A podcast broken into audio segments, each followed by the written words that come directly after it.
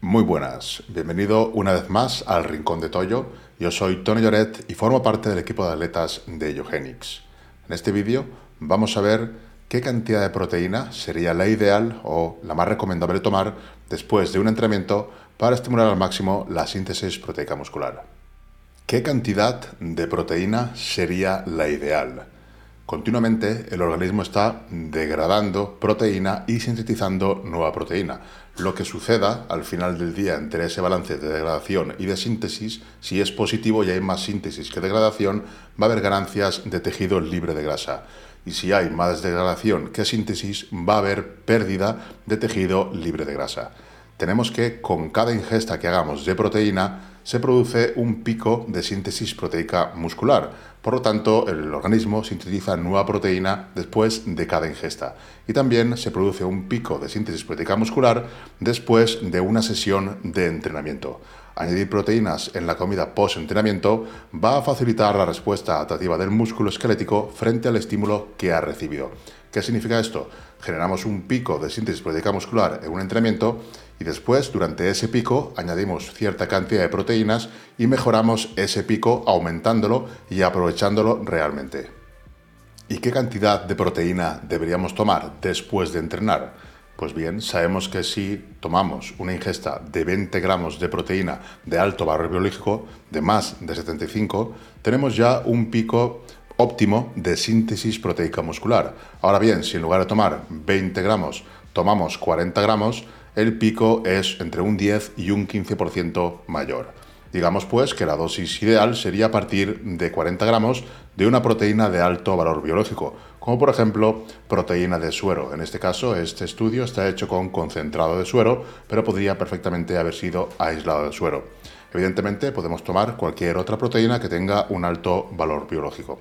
Sabemos que 20 gramos sería este pico y 40 gramos ya sería este pico. Añadir más de 40 gramos de proteína ya no haría subir más el pico.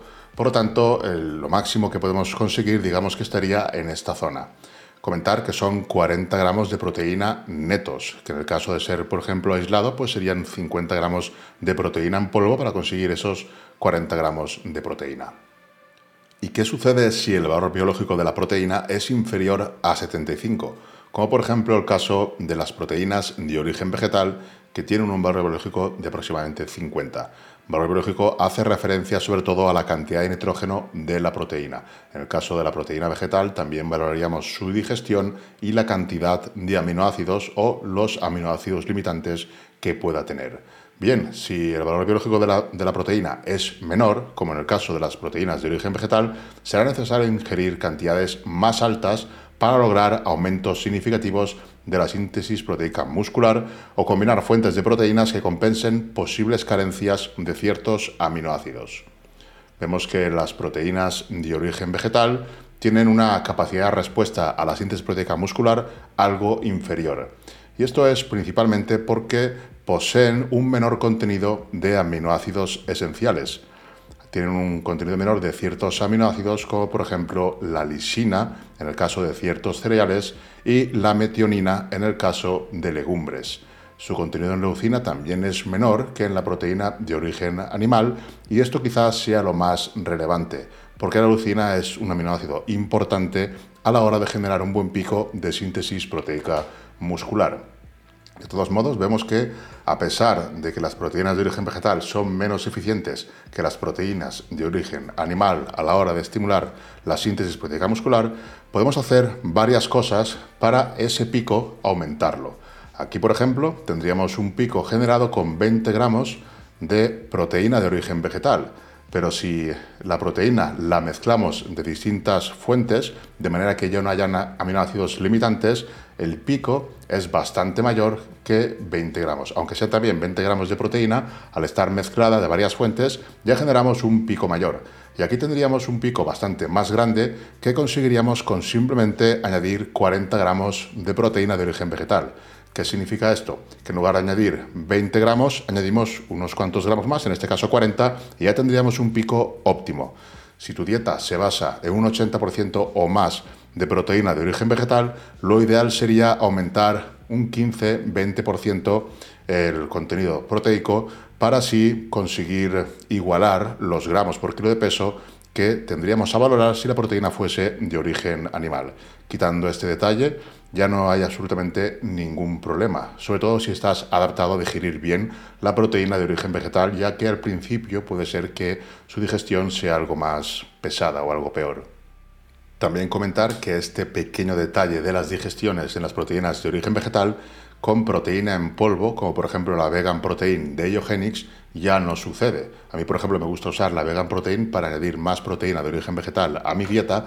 Lo que hago es añadir una buena cantidad para conseguir un buen pico y la vegan protein, aparte de tener un buen sabor chocolate, pues se digiere perfectamente. Por lo tanto, no hay ningún problema. Quiero dejar claro que la proteína de origen vegetal no es inferior a la proteína de origen animal. Sí es cierto que hay que ingerir unos gramos más para conseguir un buen efecto.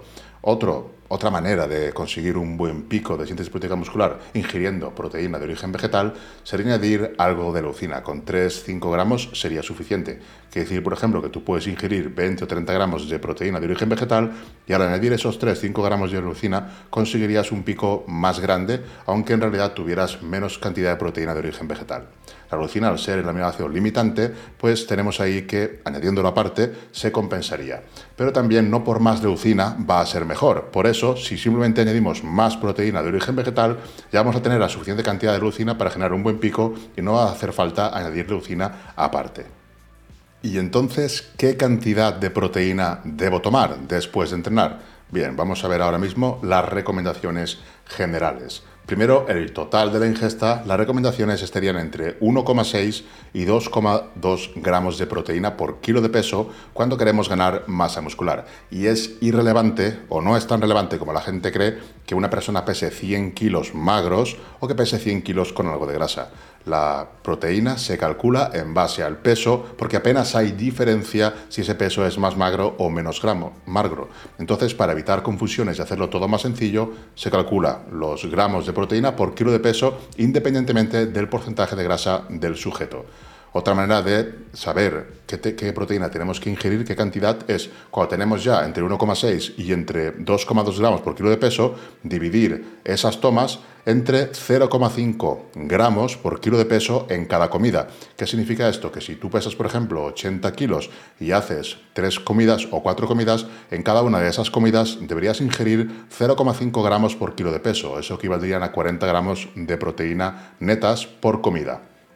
Tenemos también que la ingesta de proteínas mejora el aumento de la síntesis de proteína muscular a las 6 horas subsiguientes al entrenamiento. Esto es porque después del entrenamiento hay un pico de síntesis de proteína muscular y de síntesis de proteína miofibrilar que esta solo dura aproximadamente 6 horas y es esta la que tenemos que aprovechar para ingerir proteína. Hemos visto que la cantidad ideal serían 20 gramos, ya tendríamos un pico suficiente, pero si aumentáramos a 40 gramos de, por ejemplo, proteína de un alto valor biológico, como la whey protein o la isolate protein, tendríamos un pico algo más alto, entre un 10 y un 20% más alto. Por lo tanto, ¿qué cantidad tomar?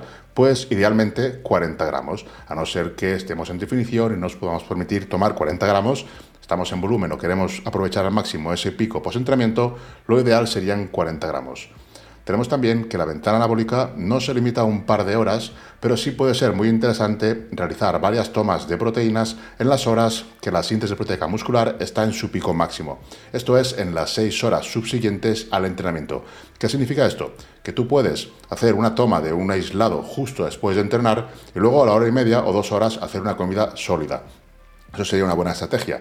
O simplemente durante esas seis horas que tenemos ese pico de proteína miofibrilar, hacer dos comidas. Una a la hora, hora y media después de entrenar y otra a las tres, cuatro o incluso cinco horas después de entrenar sería interesante realizar esas comidas en ese periodo de 6 horas del pico de síntesis miofibrilar. ¿Qué sucede? Que el pico de síntesis proteínas musculares sí se aumenta, o sea, sí está estable durante 48 o 72 horas, pero el pico miofibrilar es el que realmente nos interesa y el que nos conviene aprovechar. Esto que decían los culturistas de la vieja escuela, que hay que comer cada tres horas, tiene cierto sentido porque cada vez que comes proteína generas un pico de síntesis proteica muscular y aproximadamente para mantener en sangre aminoácidos cada 3-4 horas deberíamos ingerir proteína o estaría bien. Si vamos a pasar más horas, por ejemplo 6 o más horas sin ingerir proteína, estaría bien que esa proteína fuese de absorción lenta o se mezclara con otros alimentos, como por ejemplo hidratos de carbono con un alto contenido en fibra y también algo de grasas para ralentizar esa absorción y durante un periodo más largo tendríamos aminoácidos en sangre. Esto lo comento porque si entrenas y luego te vas a acostar, quizá no puedes hacer dos comidas. Entonces te interesa hacer una comida abundante en proteína, 40 gramos, 50 o incluso 60, y añadir también hidratos de carbono y grasas para que esa absorción sea más larga. Sí es cierto que se ha visto que tanto dosis de 40 gramos como de 70 gramos son iguales de eficaces para estimular ese pico de síntesis proteica muscular, por lo tanto resulta más efectivo hacer varias tomas, por ejemplo una a la hora, hora y media, otra toma de proteína de 40 gramos, por ejemplo a las 3-4 horas, que hacer una toma grande. Pero en el caso de que nos vayamos a acostar y vayamos a estar sin ingerir alimento durante varias horas, más de 6, pues sí tendría sentido añadir 60-70 gramos si quieres, si te lo permite la dieta, y así tienes aminoácidos en sangre durante toda la noche. Pues estas serían las estrategias principales en cuanto a la toma de proteína, que puede ser en formato polvo o puede ser en formato de cualquier alimento, siempre y cuando sea una proteína de calidad. Pues hasta aquí el vídeo de hoy, espero que te ayude, espero que te haya gustado, si es así, manita arriba y suscríbete al canal porque no paramos de subir vídeos. Un saludo y hasta la próxima.